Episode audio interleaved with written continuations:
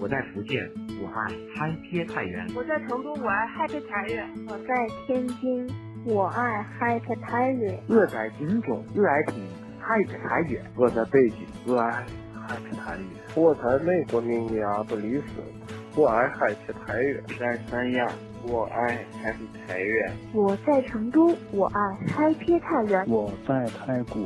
嗯我爱 Happy 太原。我在深圳，我爱 Happy 太原。我在兰州，我爱 Happy 太原。我在太原，我爱 Happy 太原。欢迎收听由 Hope Radio 快乐至上希望电台以及新浪山西为您共同打造的网络电台第一档山西风土人情娱乐脱口秀。Happy 太原，大家好，我是呲呲。大家好，我是赞赞。大家好，我是菜菜。大家好，我是寨寨。大家好，我是星仔。哎，是的，没错。欢迎呢，大家在新浪微博搜索关注希望电台以及新浪山西和太原同城会，参与我们的微博话题互动。同时呢，还要感谢山西最具个性的 DIY 应品提供商天彩图文对我们节目的大力支持。今天呢，我们要节目开始之前呢，要恭喜一位我们的团队成员哈。是我吗？你有啥可恭喜的事？此处有雷声。 有啦，有喜啦。我就说这个麦今天把的有点浮动，是由我们山西省旅游局主办，为期两天的二零一四年山西省寻找最美导游暨导游员大赛呢，在我们的汾阳市贾家庄落下了帷幕。我们的星仔同学呢，也在这次的比赛中呢，荣获了一等奖冠军啊！掌声。来采访一下当事人，你的心情现在是如何的呢？嗯，拿到这个奖，首先要感谢我的老师， 要感谢 Happy 太原，给了我再次做人的机会。哎，这个评选有多少人来参加？因为是各地市都在做，呃，基本上只要是涉及讲解行业类的，呃，包括景点的讲解员、博物馆的讲解员，嗯、从我们知道的云冈啊、晋祠，就很多景区的讲解员啊、呃，这种。呃，还有包括旅游公司，各地市都在举办各地市的比赛，各地市的前三名，然后上报到省里面进行比赛。太原市导管呢选出八名，省导管选出五名，网络投票选出五名，意思就是总共是五十八名选手，就是精英中的精英，哦、然后进行总评选。嗯，呃，分为三个展示，第一个呢就是形象风采展示。表述自己在导游过程当中工作呃工作的经历，啊、呃、等等。完了，第二个呢就是景点讲解，选自己一个非常熟悉的呃景点进行这个讲解。第三个呢就是才艺展示，展示这个是导游个人风采。哦，我看见有这个最重要这个才艺展示环节啊，嗯、最吸引眼球的这一个环节。请问您老人家啊什么环节呢？才艺展示？呃，我老人家是 呃。我是上的那个芭蕾舞，还是唱了一首我们 S.H.E 的单曲。对对对，跳的跳的芭蕾，唱的单曲，那敲的快板，还是咱的老本行，敲快板。那你介绍的景点第二环节，你介绍的是什么呀？就是不是说介绍一个你拿手的景点吗？啊、呃，第一个是呃，就是景点的话介介绍的是五台山的佛光寺，哦，也就是被誉为亚洲第一古刹的唐代建筑。哦，这样。 最美导游，那你永远应该想起来，就那个你唱的力宏的那个美。 我怎么美？你怎么美？你怎么美？你怎么美？最美导游，这个就是说心灵美是吗？啊、还有外在美是吗？嗯人家不是说了吗？展现导游的职业美、品德美、行为美。这个男女都可以参加是吗？呃，男女的都有。哦，这样的。哦、你包看前三名就是两男一女嘛。哎，那我们今天的节目主题呢，也跟这个旅游有关。这个冬季又到了，很多人都想借着这个假期来我们太原。那么问题就来了，来到我们的太原，冬天应该去哪里玩？应该星仔这个比较了解。哎呀，是呀，作为最美导游的我，今天怎么这么多话呢？ 是的，没错，嗯，但是总算是找对人了。哎，我们先说一下，我们作为外行。咱们认为什么好玩，然后星仔作为内行再说。哎，你们冬天一般去哪儿啊？太原玩吗？明泽 Park，就那种档次，就那种就在那儿了。好像咱们年轻人去的多一点，不就是那个滑雪场？ 对，滑雪场、五龙口、啊九龙滑雪、五龙口。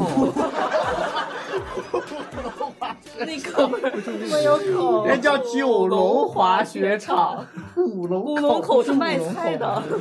啊，五龙口现在也拆了哦，这上面有什么海鲜市场？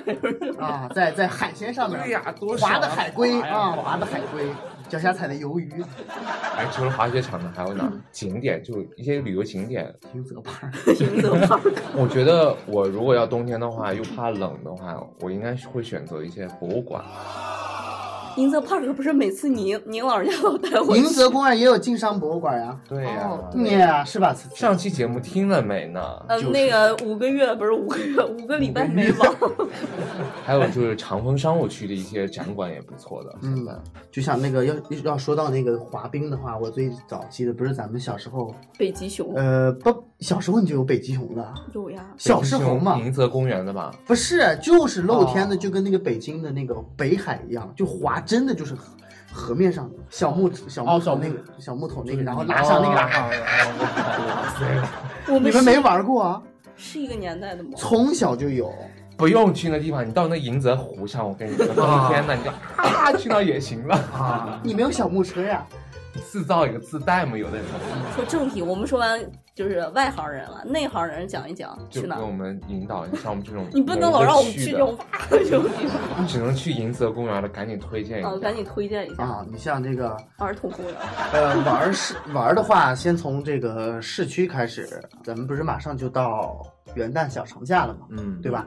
像三天的话，在太原玩儿绝对是要玩的特别好，对对对，特别好。呃，这三天来了的话，你第一个景点会大力推荐哪里？哎，我觉得是不是外省的朋友来太原应该选择的第一点就是晋祠呢？那太原人的话，对，不就是省得麻烦，一般都喜欢 去点儿近点，迎泽公园呀、转一转溜一溜。但是省外的朋友，或者是其他地方来的国外的朋友呀，对于太原的了解，呃估计最有名的就是这个晋祠了。呃，太原县志不是记载吗？说三晋之盛以晋阳为最，而晋阳之盛全在晋祠。太原古称是晋阳，呃，所以呃，意思就是说，全山西哪儿的景点最好呀？以晋阳为最，以太原的景点最好。而太原的景点哪儿最好呀？就是晋祠。那大家近期有去过晋祠没呢？今年夏天，好遥远啊，觉得是吧？嗯，是今的年秋天，我们说的是太原冬天去哪儿玩？冬天有去过吗？只去过迎泽公园。钟爱迎泽公园，我还冬天真去过一趟迎泽，呃，那个你看，最美导游也去了。啊，没有我那个银子公园哪能美劳了？晋祠呢，就是一下就想起到了，位于太原市西南郊，距离市中心五一广场约二十五公里处。那里依山傍水，古树参天，亭台楼阁星罗棋布，是一处集古树名木、建筑碑刻于一体的古代大型园林祠堂建筑 群。 哇，最美导游，滚瓜烂熟啊！操，这叫职业的操守，是必须要有的。以为操守， 咱这操守哈，当年就这么美的评论， 评委都是女评委啊。就是说晋祠它是怎么好呢？为什么这个景点能够成为山西景点的一个代表呢？包括呃说什么呢？刚才说到第一个古树名木，像其他很多地方呀，我们说没有这种古城历史的话，别说古建筑，连古树呢都很少见。而晋祠呢，超过一千年以上的古树就有十多棵，就是唐代的古树。包括还有一棵什么呢？就是晋祠三绝，有三千年树龄的周柏，就是周代的柏树，被誉为是三晋古柏第一章。那个当时是多少个人啊，都抱不住。那那个两个人就抱住了。你你说的是那个语文课本上那个语文课本上那个榕树造假 树 啊，造假树还是榕树？不是我哥经常跟我一块儿去银泽 park 游泳。我把它想的太太太圆太粗了。有有有一棵树，它的三绝叫周柏随槐，就是一个是周柏，就是三千年，它树龄是最长的；还有一个就是随槐，就是要需要几个人呢？应该是六个人合抱，然后一棵大槐树，唐哥赶代。紧圆回来，你说的是随槐。我想就那个当时我，想问一下，不是有一棵树是这样被劈断了吗？没有被劈断，它是斜卧的。咱俩都走吧一块儿。我觉得，我觉得看见没？其实这个导游的这个行业呀， 就是比较难做。太重要了，我觉得导游。嗯嗯，遇到这样就是就游客，不是特殊游客就要特殊对待。你还是释放出来的游客。啊，特殊团体的特殊我对说待嘛，。上次给我讲完的那个导游再也没见过，是吧？ 就嗯，听说也去南石坊了。还十分大了。 然后这是说它的古树。第二个呢，说的是古建筑。你像晋祠的古建筑，从宋、金、元、明清历代的古建筑呢，在一个小小的一个祠庙建筑群里面应有尽有。而且说什么呢？呃，待会儿再讲这个古建筑，还要说什么呢？就是晋祠被誉为三晋小江南，虽然身处中国大陆的北方地区，但是所有的建筑呢，特别像南方的园林式建筑，依水而建的亭、榭、楼、阁、轩、坊，咱们我们说的牌、牌楼，这这些我们所知道的一些古建筑的各个形式呢，在晋祠都能够找得到，所以晋祠被誉为是三晋小江南之称。哇，我现在好想给你个旗子啊，让你边走边讲。啊，我们觉得真的可以要实现这个，我们说过好几次了，一定要星仔带我们出去玩一圈儿。嗨皮旅行团，嗯，对，南石坊的游客们跟我们一起走啦。好吧，然后就说的这个呃，古建筑里面有好几个代表，第一个呢就是宋代的，建于北北宋年间的这个圣母大殿，嗯啊，圣母大殿估计大家应该都很有印象吧？还做过那个那个乌龟的那个龟座，照过相，你们大家、照顾是吧？对，就在那个龟那个头上面儿， 就是坐在你这龟的那个头上面儿嘛。 你们不要往歪处想。哎对，吧你们想到晋祠会想到哪些？呃，就是它一些建筑啊，或者是一些什么对月牌坊、对对月坊，对月坊，嗯，那是还有那个县店，县店，看一看就是去过的人，一看就是夏天去过的人。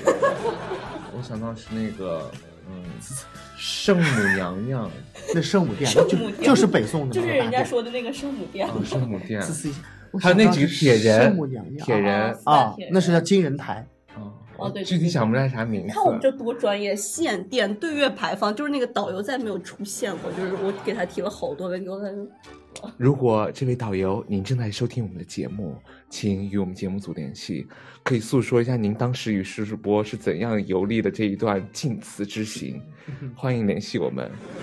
嗯，那我们先问问赞赞吧，赞赞有啥？秋天作为去过晋祠近似哦的，的人，我们现在人太多，没有进去。就是公园里边，近似公园里头就是门口不要钱 的那个，对对。就还有是还有一个那个李世民的那个，哦那个雕像叫龙兴龙兴太原雕塑哦，啊好，多因为人在那儿照就相骑马的那个，对对好多人，哦好多马那边哦，对，那块儿不要钱啊，那块儿不要钱，主要是说不要钱。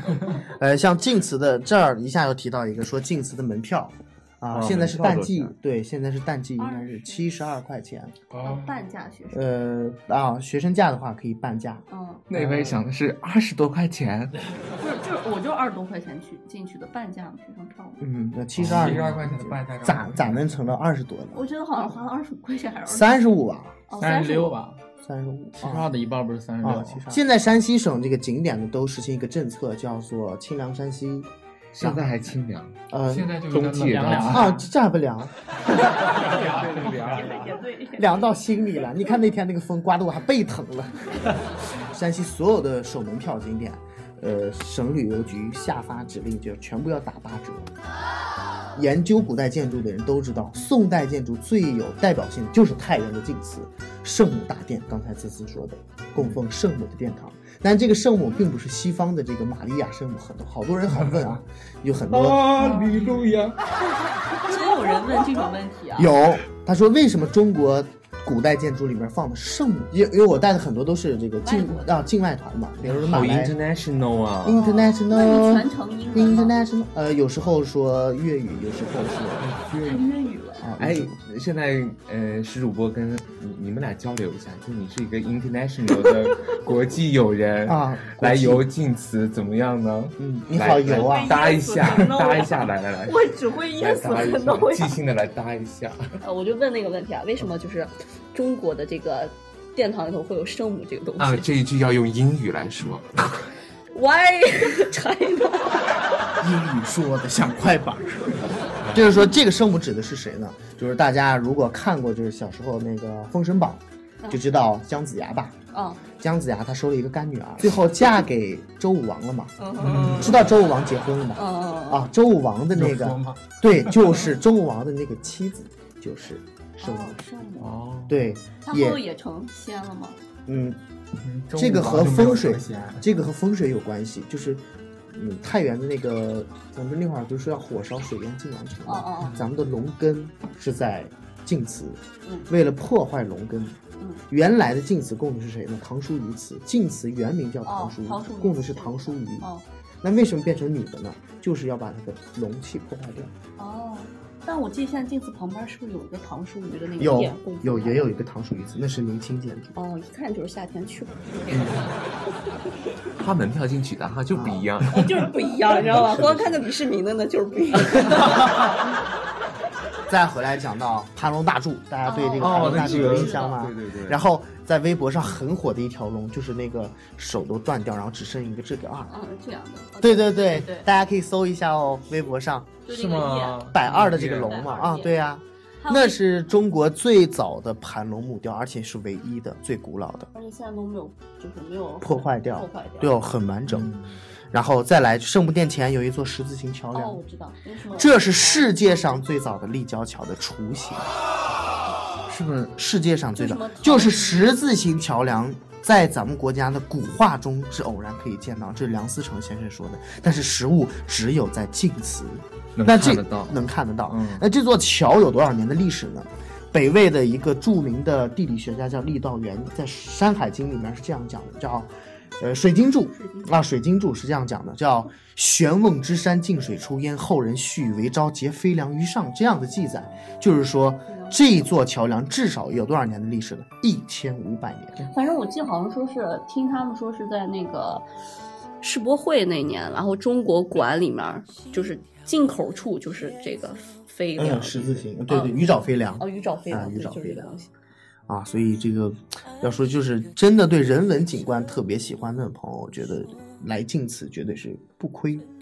嗯就像我带了好多游客嘛，他们来的就是哇，山西的景点，你花我花五百块钱看都不觉得亏，为什么呢？因为它有东西。就虽然可能看一座庙很小，但是我可能我下次来我还想看，但是我看一个风景的话啊，它就是看完一眼就没有印象了。就建筑里面呢有彩塑四十三尊，宋代的彩塑，我们要想到宋代到保留到现在近一千年的历史了，一千年的泥糊泥雕的彩塑保存到一千年后，我们现代人还仍然能够看到它，这是非常了不起的事情。而且这四十三尊彩塑就是晋祠的三绝之一，其中最著名的就是那个双面舞女，就是头戴花饰。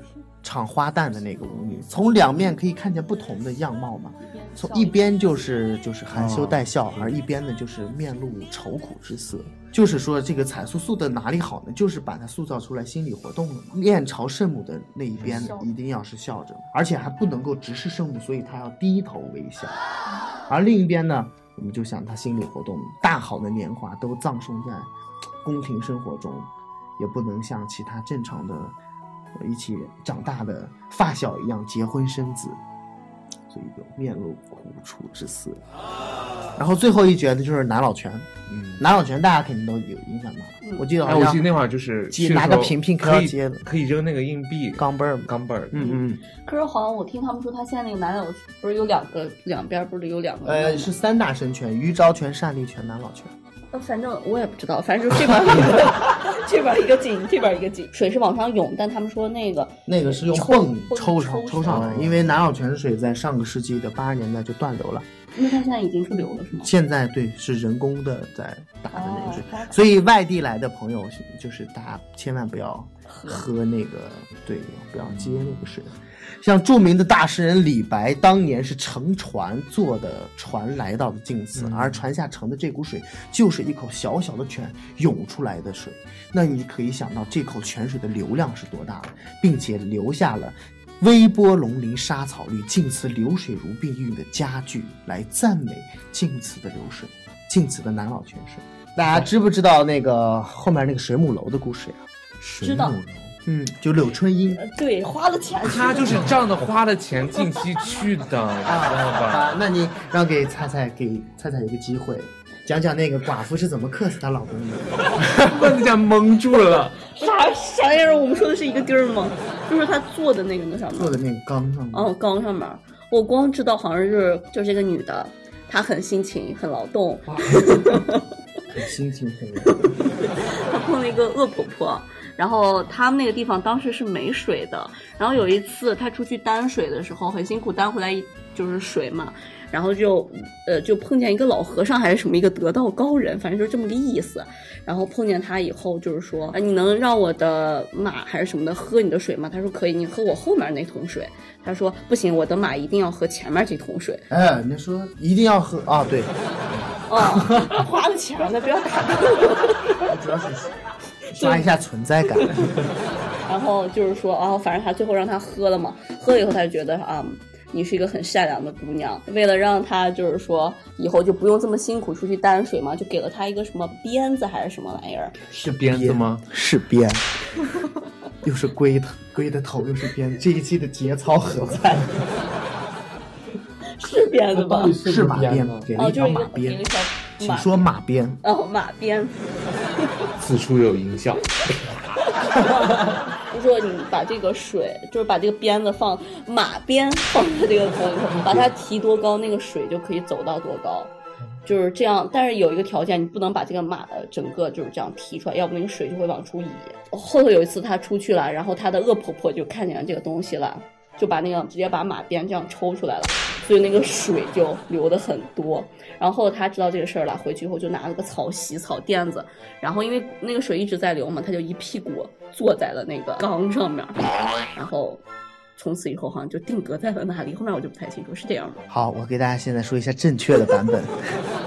那么以上都是错误的版本。呃，基本基本上内容是差不离。那、嗯、 就是说这个女的叫谁呢？叫柳春英。柳春英呢是嫁给了晋祠晋祠人。然后，因为她的丈夫是体弱多病，所以娶她来是为了干什么？冲喜。结果呢，嫁的第一天呢，她家丈夫呢就给死了，死掉了。所以她的婆婆认为呢，她的这个命里就带带煞的了。所以，对对对，就是百般刁难。然后有一次呢，用她担水的那个桶，就要做成这个尖底形。为了不让他在中途去休息，因为晋祠原来没有水，所以只好到十里之外的井边去担水。十年如一日，就是他的孝心呢，可以说感动了十里八乡。呃，而且她的婆婆呢特别坏，怎么了？就是一天让她担两次水，为什么呢？本来两个人呢就够喝，但是因为她的婆婆想让她这个柳春英能够多去劳作。折磨他，所以呢，他只喝前桶的水，不喝后桶的水，因为说后桶的水在脚步扬起来的时候会有灰尘荡到头里面，以此为由，啊，所以柳成一年十年如一日，每天都在这样去做。后来呢，在路上碰到一个白胡子老头，就跟他说：“我的马想喝水，喝你想喝你的前桶的水。”那么眼看就到家了，柳春一呢毅然决然的让他喝了前桶的水，没有做任何考虑，连续三天呢都是这样。老先生们就给送了他一条马鞭，就说我这条马鞭呢，提多高呢，水就会溢多深，而你就再也不用去打水了。得了这个宝贝以后，柳春英呢，周围的邻居都向她家来担水，她的婆婆就看在眼里，恨在心上呀，真是。嗯于是放她回她的娘家，就说好长时间呀、啊，也没回娘家了。柳春英呢，自从嫁到男方家呢，再也没有回过这个娘家，于是呢，头也没梳，脸也没洗，就。急匆匆的回到自己的家中，她一走呢，她的婆婆就心生歹念，把她的鞭子呢就要提出缸外去烧掉。结果刚刚提出缸外，发了大水，整个村庄呢就也被淹掉了，而恶婆婆也被淹死了。然后旁边村子人告诉她他们的这个村子的这个情形，然后柳春英呢不没有顾上自己梳头刷这个。呃，洗脸，然后就回到了他们这个村子。看到汹涌的大水的时候，自己就是做的一个蒲垫儿。然后呢，飘过去呢，用蒲垫呢盖在这个缸上，结果发现水呢还是不断往出溢，于是自己就坐化在了缸上，就变成了水母娘娘。那么，所以这个水母娘娘的来历呢，就是这个。所以这个故事呀，也是口口相传，传了多少年不知道，但只知道现在这个故事是省级非物质文化遗产，百年前的人们也是在讲述这个故事。你说他这么有故事性的。东西为什么没有拍成什么影视作品之类的？有没有？就跟像那个妈祖一样，是吧？拍成那种，对哦但是这个没有情节呀，就这么一是个他小演片子的可以过呀，靠，就是编剧了，编剧啊演哈。当然了，晋祠有好多的景点，我们真是讲不完。 咱们还有什么景点呢？舍利深深塔，就是佛祖的舍利塔。所以说，来外地的朋友一定要推荐来晋祠，而且一定要找一个讲解员讲讲晋祠的。对，可以挑我们的最美导游。最美导游比较贵，而且提前预约一下我们。嗯你现啊在价格是多少呢？呃，哎，就咱们咱们私底下说，私底下说，我绝对不放节目。 我我不信，我不信。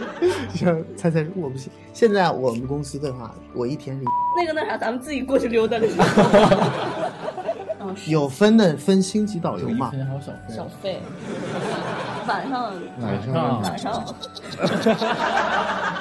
我记得好像晋祠后面还有一座山，是吧？叫天龙山。天龙山，对，天龙山也是非常好的对，景门点。口老是有拉黑车的。嗯你你咱们对要喜欢那小种时候，我爷爷奶奶带过我去过。啊，终于想起来嗯 了，你终于进来了，对啊，小时候记忆回来了乌龙口哦，对啊，而且小时候就是，我觉得天龙山好像那个环境特别好。你确定是是确确定是确定是天龙山？不是爷爷奶奶不是不是，你奶奶爷爷是咋带你上去的？就小时候，然后可能是滑雪，没有，就是好像是呃是那个部队里面的那个军区里面的车，然后哦组织大家一起出去。哦这还可能。我要说你要是走上去，那肯定是撇第了。四走不上去，他说走上去是能走，我曾经但我走，感觉我曾经下过一次山，就是纯徒步，就是当时还是正午的时候，我下去晋祠都关了门了， 也就是六点钟，整走了七个小时就光下山。下山，就是上去了以后，然后上了山顶嘛，然后包括转景点，那然后那他现在再是下怎么山上啊呀？只能蛋蛋车，啊，嗯黑车，对，只有黑车，反正就是一下车嘛。天龙山去不去？天龙山，天龙山，天龙山，天龙山，就跟到了那个火车站，枫药，枫药去不去？枫药，枫药，小乙，小乙，小乙，小乙，你去了剑南，厂子，厂子，厂子走不走？厂子，厂子，高潮在这里。 请问你最美导游参赛的时候，是不是这段是才艺展示？ 是的，没错。那么以上呢，就是我们本期嗨皮太原的全部节目内容，也感谢各位嗨皮主播热情参与，感谢各位的收听，让我们下期再见，拜拜。拜拜。